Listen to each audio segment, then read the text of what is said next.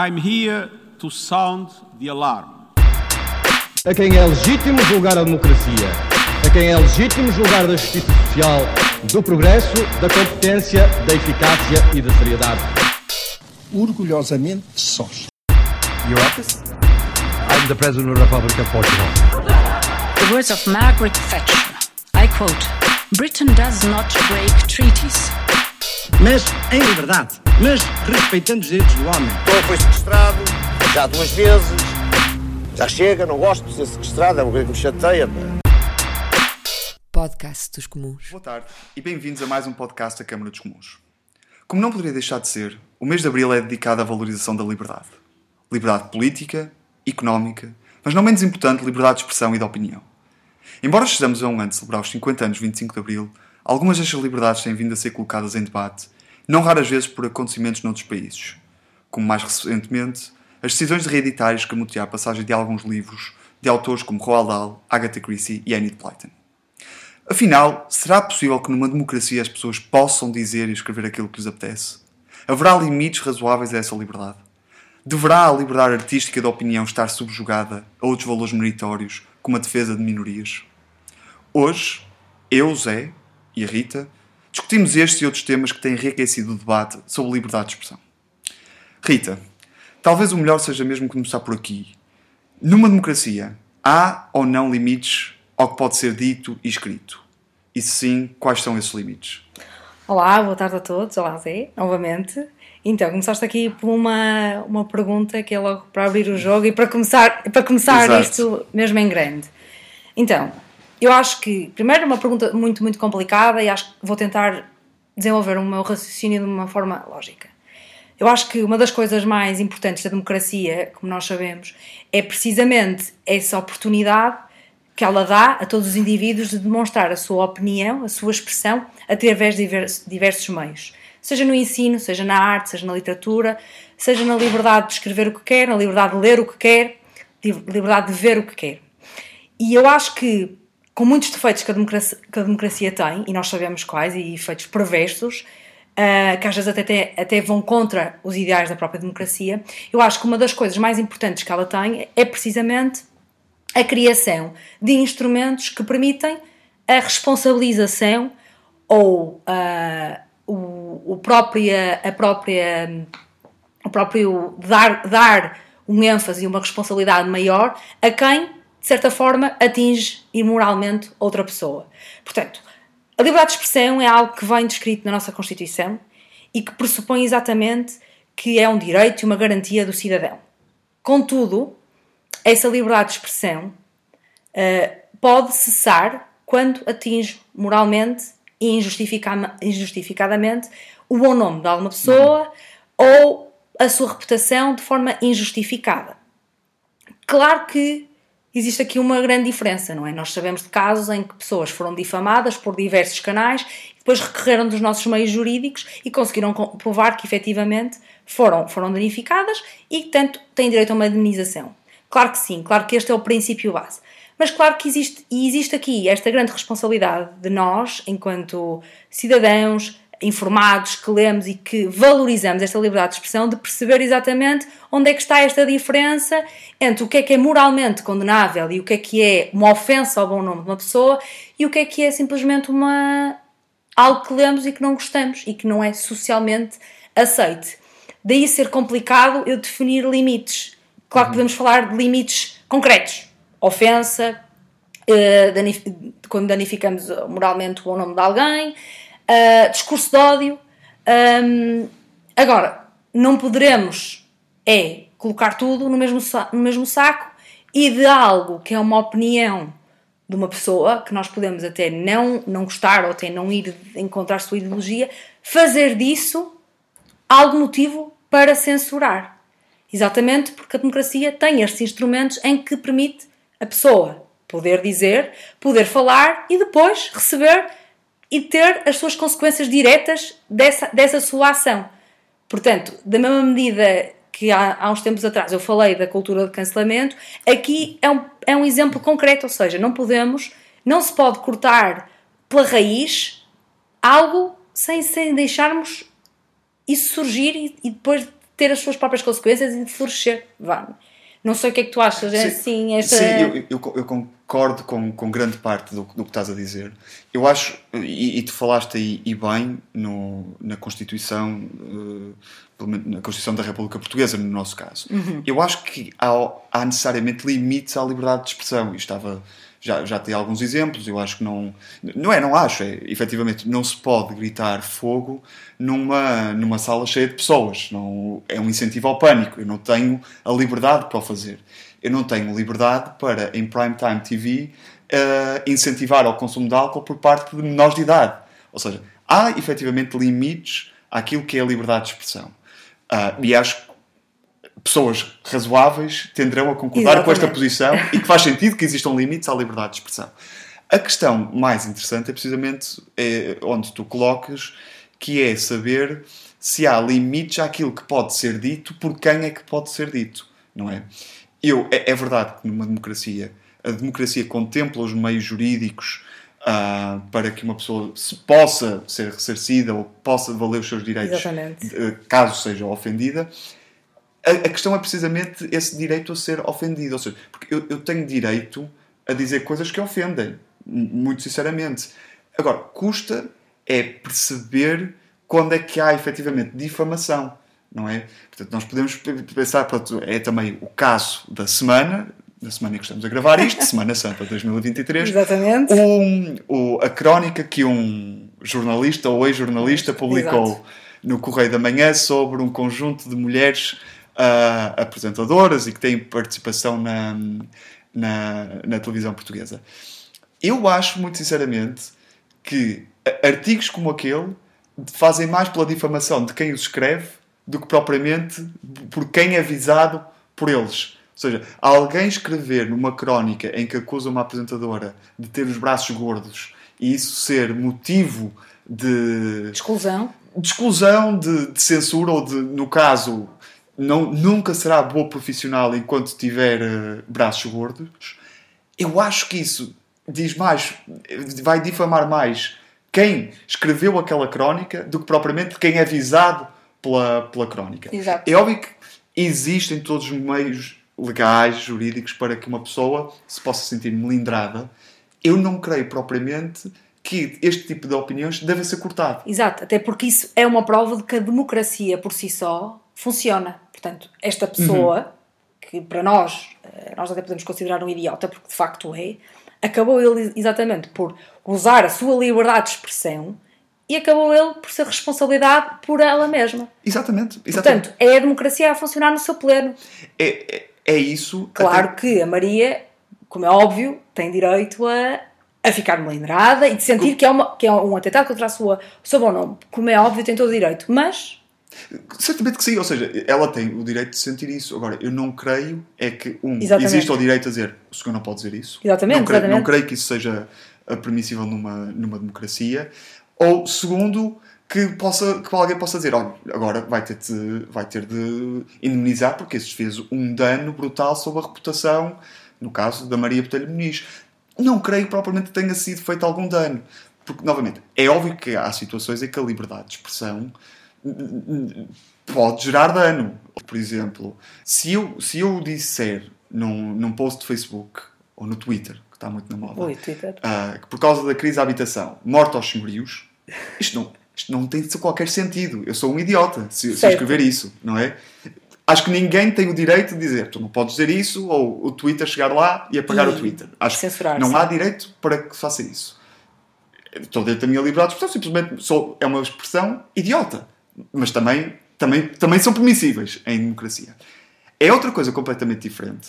Se eu, em frente a um grupo de senhorios, e com uma, uma multidão furiosa por causa da crise da habitação, disser morte aos senhorios, acho que é completamente diferente, porque aí há um incentivo. A circunstância, ah, o ambiente. Exatamente, eu aí estou basicamente a usar a minha liberdade de expressão para fazer um incentivo à, à violência. Exatamente. Porque são coisas diferentes. Há, a coisa tem todo o seu, o seu contexto, não é? Que é preciso ter sempre em, em consideração.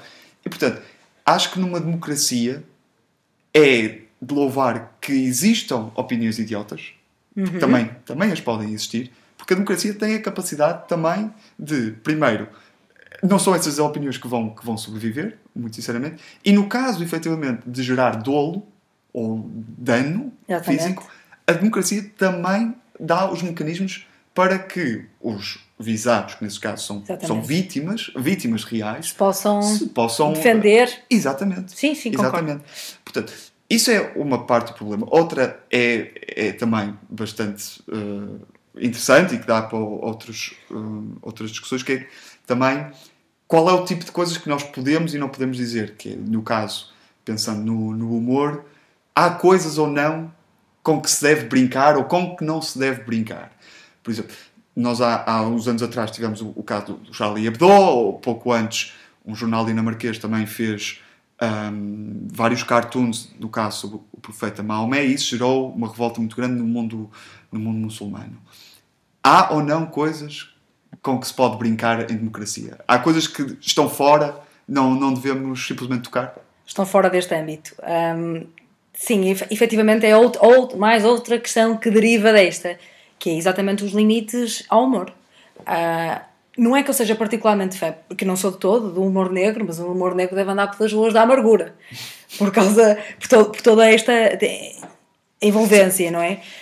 Agora, eu acho que e tem, que ser, tem sido assim um tema que tem várias pessoas, até humoristas na área, têm falado muito sobre, sobre os limites que sentem ou que não sentem, ou até a pressão que sentem, que têm que eh, reescrever conteúdos para não E já, atingir. desculpa, e já não é só humor negro. Hum, É humor. É humor no geral. Ou seja, partilhámos esta semana a notícia da Jennifer Aniston, Exatamente. estrela dos Friends, ah, por- preocupada que os Friends hoje, que de humor negro não tem Tem nada. rigorosamente nada, se aquilo poderia ser aceito hoje. O mesmo episódios do Seinfeld também já são pensados, será que isto ia para o ar hoje? E depois, claro, todo, há episódios do The Office que claramente não, nunca iriam ser Nunca eh, iriam. transmitidos. Sim, eu acho que até, até há uns anos atrás, quando eu estava a tirar o mestrado em Inglaterra, uma- um- um dos temas que já se falava na altura era exatamente, muita gente, muitos colegas meus falavam dos Friends e diziam que era bastante misógino. E eu ah, fiquei bastante espantada e depois realmente foram-me alertando. E sempre que agora vejo essas passagens não consigo ver e não- nem sequer me lembrar. Por exemplo, eh, o facto de estarmos, estarem sempre cons- constantemente na série a falar que a, a mulher, a ex-mulher do Ross, tem uma companheira. E estão sempre a trazer o assunto à baila e nunca, é, nunca trazem o assunto à baila para dizer algo de positivo, mas algo mais de chacota. E então, para mim, eu rio-me, claro, e porque tem piada dentro do contexto, dentro do, do tempo em que a, a série foi feita, que foi entre 94 e 2004, e portanto tem piada porque nós conhecemos exatamente as circunstâncias em que foi feito. Mas, mas, por exemplo, mas então, mas a, a pergunta de base é: é possível ou faz sentido hoje, 2023, fazer piadas com homossexuais, com. Eu acho que, eu, eu, eu acredito que, que não há problema, desde que as pessoas consigam encarar isso como numa forma positiva e não numa forma estão a atingir-me a mim pessoalmente. No outro dia eu vi um, um, um podcast que, que eu sigo, que é o 45 Graus, por acaso fica aqui a dica para quem quiser ver, e no episódio número 136, portanto isto já vai uma lista longa, o convidado é Steven Gouveia, que é um filósofo um, bastante já com uma carreira bastante grande em Portugal também, e, e onde se debate, entre outras coisas, os limites ao amor. E o que ele diz, eu acho que faz, fez, fez muito sentido na altura, e espero não estar aqui a dizer coisas erradas, mas o que ele diz, eh, assim, muito resumidamente, é que não, não podem existir limites ao amor. Quando a intenção é fazer o ri- rir o público e fazer rir a audiência que está de frente do humorista. Quando a intenção é magoar diretamente minorias, vítimas, então é imora- imoral. Ele deu um exemplo muito, muito exagerado, que era um, claramente uma pessoa, um humorista nazis, nazi, fazer piadas sobre nazis com a intenção de, efetivamente, um dia uh, fazer um genocídio, ou ter uma, uma, ter uma responsabilidade, ou ter uma, uma consequência direta imoral. E aí ele diz que existe, que existe esta diferença. Claro que é super difícil conseguirmos lá chegar. Porque ele diz que o humor requer conhecimento, ou seja, pode haver liberdade de expressão, mas não podem simultaneamente estar a ser banido socialmente. Certo. Ah, assim, é, é- no, no nosso caso, em Portugal, o, humorista que mais tem falado sobre isto, Sim. e muito bem, é o, é o Ricardo Luz Pereira. Não é? E eu não consigo pensar numa pessoa que esteja mais longe de mim em vários campos políticos, futebolísticos. Exatamente, exatamente. Não, são muito poucas as coisas que me ligam ao, ao Ricardo Araújo Pereira. Mas ele aqui tem, tem um pensamento correto, a meu ver, claro, e muito bem estruturado, porque o, o humor não tem propriamente uma função. Ou seja, o humor serve para quê? Não serve, não serve para nada. Só para É- rir. É para rir. É para rir. Para proporcionar um bom momento de entretenimento. É, exatamente, é, é para gerar. Ele diz que o trabalho dele termina na gargalhada do público. Uma coisa, o humor funciona se, se a pessoa se rir da piada que foi dita. Portanto, eu, eu partilho muito dessa, dessa visão. O humor serve enquanto nada de especial, é, é uma forma de entretenimento. Eu pessoalmente, e falaste há pouco disso, eu também não sou um grande fã do humor negro, não, não consigo perceber, ou melhor, consigo perceber, não consigo gostar Exatamente, de sim.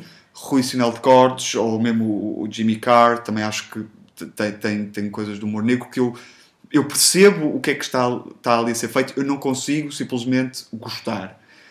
Nunca me passou pela cabeça dizer isto é inadmissível. Sim, exato. Estas piadas sobre judeus a serem exterminados, sobre ciganos, isto é inadmissível, Sim. isto não podia ser dito. Eu exijo que o Rui Sinal de Cortes Pare. Deixe, eh, deixe de deixe- fazer. deixe de de fazer, não pode ir para as redes sociais, não pode fazer espetáculos. Isso já, já é um salto que eu não me atrevo a dar. Eu, eu simplesmente, quando vejo o, o, o Jimmy porque tem, tem um, um dos seus programas na, na Netflix, eu, eu- eu simplesmente não abro. Não, exato. Acho que não, acho que é, é simplesmente não, não, eu, não, eu não consumo aquele material. Mas exatamente, isso que estás a dizer, o teu poder de escolha, é isso que a democracia nos dá. É o poder de Exatamente, escolha. exatamente. Não, não gostamos, não vemos. Aliás, é assim que, pá, para tu agora confiando um bocadinho naquilo que são as forças da lei, da oferta e da procura, à partida, os maus humoristas tenderão a sair do mercado. Exato. Ou seja, se eu sou. Não, se não tiverem público, se não tiverem público, de certeza que. Exatamente. Quer dizer, não- se não há público, se não há procura por aquele tipo de humor, por aquele tipo de espetáculos, eu posso garantir que eles vão de facto ser cancelados. Exatamente. Vão ser cancelados porque não há, não há interesse comercial em que haja, que haja aquele tipo de, de humor. Portanto, isso também é uma das coisas que a democracia nos dá. É a possibilidade de dizer eu não quero isto. Sim. Não- sem ter a necessidade de impor, lá está, como tu escreveste na, na tua crónica há uns meses atrás, de cancelar algo- al- alguém. Porque isso, isso é o que me custa mais. Eu, eu percebo e concordo que numa democracia tu possas dizer eu não gosto disto, eu não gosto daquela pessoa, eu não gosto do, da produção artística desta pessoa. Acho, e, e a pessoa, por sua vez, tem direito a criticar as críticas que tu lhe fizeste no primeiro lugar e assim sucessivamente. Acho que é uma coisa completamente diferente.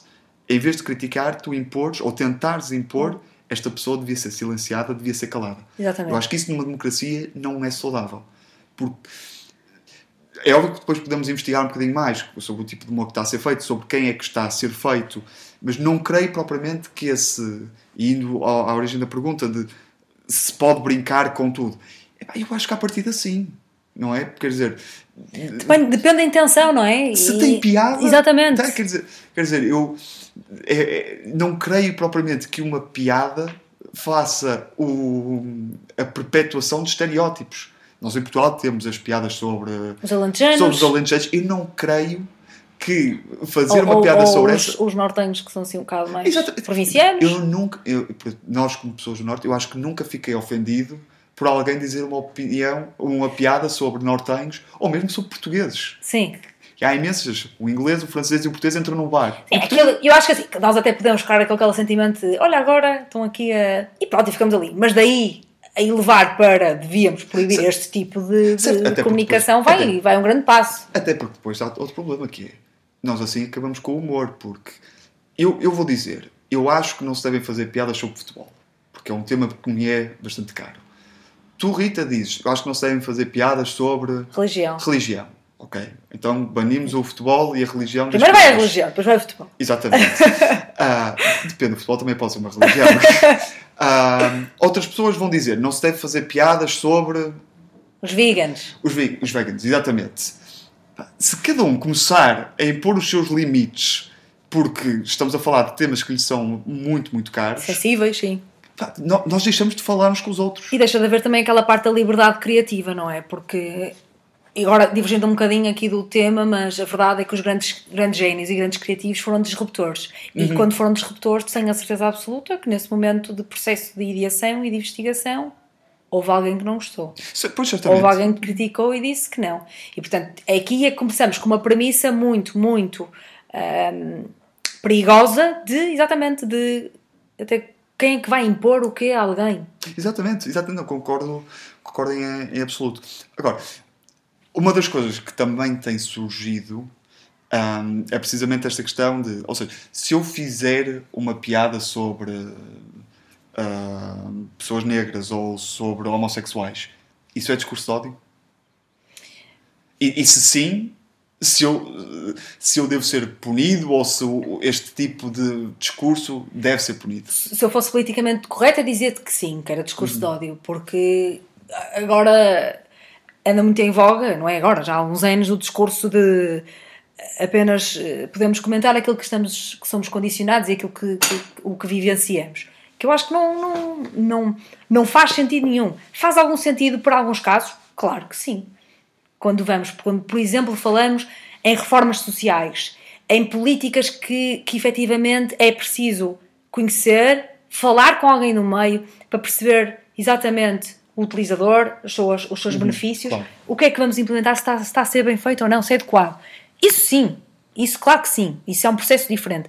Agora, nós, porque somos brancos, vivemos no Ocidente, somos do Porto, por exemplo, não poderemos fazer uma investigação, um trabalho, uma tese de mestrado, etc. Por exemplo, eu fiz uma tese de mestrado sobre o impacto do, do papel das Nações Unidas na Síria. Quer dizer, então eu não poderia, porque não estive lá, porque não, porque não Claro. pertenço ao continente. Isso, isso, isso, lá está, é outra, outra premissa perigosa. É o politicamente correto ser ou não a nova censura, a censura do- do- dos dias que, que- que temos hoje. Sim, é, é, é algo que está, que está- está- tem, tem surgido, efe- efetivamente. Nós tivemos há poucos meses o caso num, num teatro em Lisboa sobre o, ator que, que estava a protagonizar uma mulher trans, mas o ator não era Ah, sim. E Sim, foi sim, sim. acusa- não foi acusado, mas a, peça parou porque Alguém. um ativista ou uma ativista ah, acusou aquilo de ser um- uma falsidade. E é, é preocupante por- porque de facto isto basicamente isola as causas que estão a tentar ser apoiadas. Ou seja, eu não posso falar sobre racismo porque nunca fui vítima de racismo. Eu não posso falar de misoginia porque nunca fui vítima de Disso. Discriminação. discriminação por, com base na minha cor de pele ou, ou, ou por ser homem. Eu acho preocupante que eu não possa falar sobre esses temas, que não possa reprovar eh, ou- ou práticas misóginas, racistas, Exatamente. porque não as, não as experienciei. Eu acho que isto está essencialmente a alienar quem é suposto ser um aliado nestas lutas meritórias da luta do antirracismo, antidiscriminação, tudo e mais alguma coisa, faz mais mal por estas causas do que propriamente bem. E nesse sentido, não é uma censura, ou seja, não é, não é uma censura no sentido em que há um- uma entidade oficial do Estado que, Que decre- diz. que decreta, muito bem, a partir de agora, qualquer ahm, peça de teatro que aborde este tema tem de ter necessariamente este tipo de cotas e estes, estes, estes personagens têm de ser protagonizados por tal. Não estamos a falar disso. Mas esta tentativa de fechamento, de, de isolar ah, pessoas, identidades ah, de outras, é preocupante e é, nesse sentido é uma forma de censura. Lá se vai a inclusão. E lá se vai a inclusão. Exato. Que é uma das coisas que também muitos destes, de- de- deste, do politicamente correto e do discurso, dos discursos contra as minorias, muitos do- das premissas se baseiam exatamente na parte da inclusão das minorias e não da exclusão. Mas só voltando aqui atrás, o que disseste, as grandes revoluções sociais que aconteceram tiveram sempre no- nos, seus, nos seus criativos, nos seus génios, pessoas que não eram afetadas eh, a 100% pelas atrocidades, por todas as condições miseráveis que os seus concidadãos estavam a viver. Em muitas das, das, das nossas revoluções, revolução, na Revolução de 25 de Abril também, tiveram que vir pessoas que estavam, se calhar, num seio mais abastado, com mais posses, saíram do seu canto exatamente para se juntar a alguém, Luta. a uma luta que tem, que simpatizam, que têm compaixão e que precisamente por estarem fora conseguem observar e ter outros olhos. Que se calhar também são essa... E os feitos são tão meritórios para os, para os cidadãos que, que efetivamente estavam a passar por esse por, por essa miséria, por, por todas essas por, por todos essas, estes percalços que estavam a ver, são tão meritórios como o outro que saiu do seu, do, do seu canto, do seu pedestal, entre aspas, que não é pedestal, mas que tinha um- uma condição social diferente e que poderia dizer: Ah, não, eu estou bem aqui e não, não vou fazer não, não, nada. claro. E se não fossem exatamente esta parte, nós somos cidadãos, nós vivemos em sociedade e quer queiramos, quer não, este tipo de, de, de mecanismos de, de repressão, de limites, não incluem, apenas excluem Sim, e afastam-nos. Lá porque, lá porque eu não vivi o, a crise, ainda bem, do tsunami em 2004, não estava lá, não, não vivo lá, não quer dizer que eu não seja simpatizante e que não faça tudo o que tem ao meu alcance para ajudar. claro. Não Sim. faz sentido. Não faz sentido ser de outra maneira, para mim. Sim, não, não é o facto de nunca ter sido vítima de racismo que te impede de, Uhum. de fazer, de ser uma voz Não é, ativa não na é, não é o racismo. facto de nunca ter sofrido na pele ah, algum tipo de abuso ou assédio sexual por parte dos homens que eu não me vou simpatizar, não vou juntar à luta de todas as mulheres Claro. que já passaram isso. Isso, isso. É isso que nós temos. Portanto, acho que aqui se confunde muitas coisas e tenta-se cada vez mais diz- falar em nome de uma coisa coletiva, mas em vez de termos orientações e termos linhas que nos levem para essa parte coletiva, não. Cada vez nos expressamos mais com, com, com exatamente este tipo de. Sim, isto é verdade. Eu- acho, acima de tudo, que no- nos últimos anos tem-se ass- é um fenómeno que tem se intensificado. Eu não sei até que ponto, não sou propriamente especialista na matéria, mas eu acho que há aqui um efeito. As redes sociais vieram exacerbar um bocadinho Claro. este efeito, porque de repente as, as opiniões estão, estão mais. Não, não é mais extremadas, mas as pessoas reagem mais aos acontecimentos e de forma mais rápida, sem tem, ponderação. tem um meio de comunicação que lhes permite isso. E, e é uma coisa que, que eu acho que pode ter contribuído para isso. É de repente eu tenho uma plataforma que me permite reagir muito mais rapidamente a coisas, muitas vezes sem ponderação. Eu acho que extrema um bocadinho mais o debate. E depois, ou seja, um debate extremado com muitas mais pessoas, é óbvio que gera-se Claro. aquilo que acho que tem. Portanto, acho que as redes sociais têm tido um, um, um Olha, impacto. um- uma coisa que eu me lembrei. Efetivamente, Inglaterra é,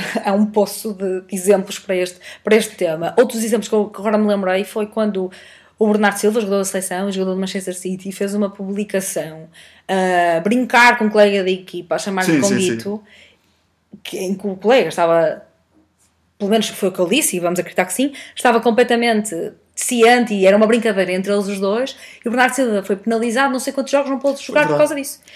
E portanto, algo que é uma coisa na esfera pessoal dos dois jogadores, uma brincadeira, em que de certa forma o Bernardo põe na, na esfera pública, torna-se um problema. Ate- Atenção, eu, eu, eu, eu, sei qual é o caso que estás a falar.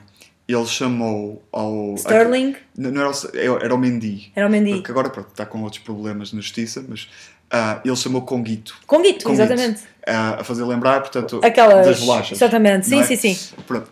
E, e isto foi uma piada que, que os dois partilham, em que o, o Mendy não se sentiu de tal forma. Exatamente, ofendido. Sabia, Sim, sabia sim, que sim, aquilo sim. É, é o equivalente a andar na rua, encontrar um amigo, é pá, cara, estás bom, uma Exatamente. coisa destas, tão, tão amigável quanto, quanto isto. É feio, puniu o Bernardo Silva, mesmo que o Mendy na altura tivesse dito, Dito que não, que não se ofendeu. exatamente. Ou seja, nós já estamos numa situação em que uma pessoa é punida não porque ofendeu alguém, mas porque aquilo poderia ter ofendido. Porque existe uma terceiros. instituição que mede e, regu- e- e regula este tipo de coisas, que é uma coisa assustadora.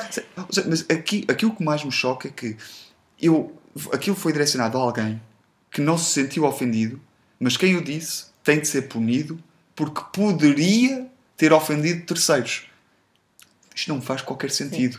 Não faz qualquer sentido. E o Bernardo Silva, efetivamente, foi. Foi, foi. Um Teve jogo de castigo. um ou- eu acho que foi mais, honestamente, mas foi assim uma coisa um bocadinho. eh, ninguém entendeu muito bem o- como é que, como é, bem, como é, que, como é que se chega a este ponto. Na verdade, é, é Eu, posso, eu, eu posso estar errado, mas eu também não sei se ele não foi obrigado a ter uma outra lição de. Ação comunitária? Não é ação comunitária, mas aç- uma ação de sensibilização para problemas do racismo. Racismo. Eu não, eu não posso garantir que tenha sido isto o caso, mas acho que foi. Mas efetivamente, e, e pronto, e também aqui para dizer, efetivamente, a Inglaterra tem um problema bastante grande a nível de, de- de racismo. Não, não, não, não sei se estas são as melhores, melhores mecanismos para, para combatê-lo ou mitigá-lo, honestamente, mas efetivamente a Inglaterra tem. Tem, tem, tem um problema pronto, que, é, que é estrutural. E agora, se calhar, voltando aqui ao início daquilo que tu falaste de na Agatha Christie, pronto, o último, assim, acho que foi a parte mais polémica que eu, que, eu assisti, foram, foi a reedição de algumas passagens dos livros da Agatha Christie, onde houve bastantes pessoas com algum prestígio em Portugal, inclusive é, Diogo Infante, ou Mafalda Veiga, que, que, que falaram sobre isso e que se insurgiram contra essa reedição. Efetivamente, existe uma, um- um- uma palavra em inglês que são os sensitive, readers, em que o conceito que era utilizado antigamente agora tem outra, ganhou outra, outra vida. Agora aquilo que, que os penso que os sensitive readers faz são um grupo de profissionais que é contratado por uma editora e antes de publicar um livro, ou neste caso de reeditar um livro, leem passagens que podem eh, conter eh, discursos, palavras de, contra minorias ou que remontam ao racismo, etc. Antigamente, estes sensitive readers eram, eram ahm, chamados para, das- pelos próprios autores de livros, novos livros ou de editoras, em que, quando, quando os escritores estavam a relatar e estavam a narrar uma história em que os próprios escritores sentiam que não estavam 100% à vontade com o, teor, porque não viveram, não experienciaram exatamente o acontecimento que estão a relatar, pedem ajuda a alguém que já passou pelo menos, ou que pelo menos tenha alguma experiência profissional ou vivência mesmo, para reler e perceber se falta alguma coisa ou se está bem e passa bem a mensagem. E, portanto, o que nós vemos agora não é bem isto, é um bocadinho de deturpação, é olhar para uma coisa que já está feita, que foi escrita num século, numa data, com determinados acontecimentos e reescrever. Nós daqui a 100 anos corremos o risco, corremos o risco de alguém pegar neste livro da, da Agatha Christie e reescrever outra vez porque já não está de acordo. Sim, verdade. Eu, eu sobre Isto é isto- super exagerado, mas Não, não, mas assim, isto é no fundo é, é reescrever livros, não, não, não, não tenho a mínima dúvida. Eu, eu sobre isto, por acaso, tenho du- duas, duas visões eh, sobre, sobre esta questão que, que mencionei na, na, na introdução, sobre os livros de Roald Dahl, da, da Agatha Christie, os próprios livros do, do Ian Fleming de 007 também já foram, ou irão ser alvo desta, desta reedição. A, a primeira, a primeira é a seguinte: aquilo que dizem, a, a crítica que se faz a quem critica esta reedição é simplesmente isto é, é apenas uma manobra comercial. Ou seja, as- para vender mais livros. Para vender mais livros. Ok. É assim, e eu contraponho com isto que é, por exemplo, ah, se eu agora quisesse reescrever o- os livros também juvenis, agora para, para falar também na, na Enid Blyton, se eu quiser reescrever os livros de uma aventura da Ana Maria Magalhães e da Isabel Assada, e, mas reeditar apenas o nome, uma das personagens do- dos jovens, passar o nome de Chico para Fernando, isto não tem interesse comercial nenhum, ninguém vai querer comprar essa reedição. Mas as pessoas, ou pelo menos ao, ao clima que hoje há, se calhar há interesse em comprar livros em que há palavras como preto ou outras quaisquer. Tristes já não- olhos, tristes ou olhos. tristes olhos, Tristes olhos e nojentos, sobre, ah, sobre um povo árabe e que se calhar, se calhar há interesse em que isto não seja dito desta forma. Mas eu acho que isto é revelador precisamente desse clima de há certas coisas que nós não podemos dizer hoje, que não faz, não faz, muito, não faz muito sentido. E a segunda é um pouco esta ideia peregrina, um pouco de as, estas as palavras transmitem aquilo que é o pensamento do autor ou da autora, o que não é necessariamente o caso. E mesmo que palavras ou formas de expressão transmitem, ah, determinam a forma como a sociedade é estruturada. Ou... Não creio que também seja propriamente verdade. Porque se assim fosse, por exemplo, no, a, a, a língua persa, por exemplo, que se fala no Irão e noutros, noutros países ali ao lado, a língua persa é uma língua ah, gender free, ou seja, não, não tem, não, não, não, há, não há distinção entre ele e ela. Não, não há. Não creio que uma sociedade como o Irão seja propriamente campeã em termos de direitos de mulheres. Exatamente. Portanto, não creio que reescrever, reutilizar as palavras É o caminho. é isso que vai resolver É os problemas. resolver. Muito sinceramente. Não... Aliás, acho que até tem o efeito contrário, que é chega a ser tão ridículo que vai alienar a própria causa. Não é? Exatamente. Portanto, Tiras um bocadinho o valor às coisas, não é? Exatamente. Uma pessoa fala do racismo e agora às tantas. Se calhar as pessoas estão fartas, entre aspas, de ouvir de falar de racismo porque tanta coisa já foi dita, tanta coisa que, que, que há algumas coisas que realmente que são importantes e devemos dar valor. Como, eh, pronto, e falando outra vez de futebol, futebol realmente às vezes é assim um espetáculo um bocadinho de salvajaria, não é? O caso do, do Marega, por exemplo. Isso sim, Certo. isso sim é Mas uma eu acho- atitude. mas eu acho que ninguém duvida que aquilo foi um ato de racismo. Eu já tenho dúvidas Exatamente. que isto su- surgiu há alguns tempos, mas há uns anos atrás, a na altura a deputada Joacine Catar Moreira disse que utilizar o adjetivo uh, claros era racista. Racista. Ou seja, Ou era- aquilo do Bernardo Silva, chamar com guito. ou isso, ou isso do Bernardo Por Silva. Exemplo, seja, tão simples quanto isso. eu acho que a luta antirracista é algo tão importante que não pode ser contaminada, entre aspas, por coisas tão ridículas e com, com, com este grau de Exatamente. infantilidade. Porque eu acho que aliena a causa Exatamente. da luta antirracista. Em vez de, em vez de valorizar, não, Exatamente. descredibiliza. Aliás, quando falas de luta de raci- contra racismo, é a luta contra, como também a inclusão de, de- das minorias na, na, na sociedade e como também eh, não, eh, o feminismo e outros temas importantes que efetivamente, às vezes, les a les, existe, existem um- movimentos, iniciativas ou algo que acontece que em vez de valorizar, aliena a causa em si, o, o que está intrínseco à causa. E eu acho, lá está, novamente, do- dois pontos nisso. Um, a impossibilidade de nós nos rirmos dessas situações acho que aliena ah, a causa, muito, muito sinceramente. E depois essa questão também de só, só um, um grupo muito restrito de pessoas é que pode falar sobre aquilo. Exatamente. Não, não creio que a causa seja fortalecida quando estamos a criar estes nichos, Estes estas nichos. trincheiras. Lá está, em vez de, estarmos pessoas. a trabalhar para o coletivo, estamos a trabalhar Exatamente. para a parte mais individual e segmentada. Exato. Obrigada, Zé. Portanto, terminamos este quarto episódio do mês de Abril, o mês onde falamos exatamente pelo, pelo mês que é, como é que vamos viver este mês, como é que os portugueses estão a viver este mês de liberdade. Falamos hoje sobre a liberdade ah, de expressão, já tivemos um texto sobre li- liberdade económica e em breve fiquem atentos ao nosso ah, WordPress, ao nosso site, ao nosso, ao nosso Instagram também para saberem mais sobre os próximos temas neste mês, de Abril. Acompanhem-nos e se tiverem alguma ideia também do que é que é para vocês, o que é que são limites à liberdade de expressão, eh, estejam à vontade para deixar nos comentários. Obrigada. Obrigado.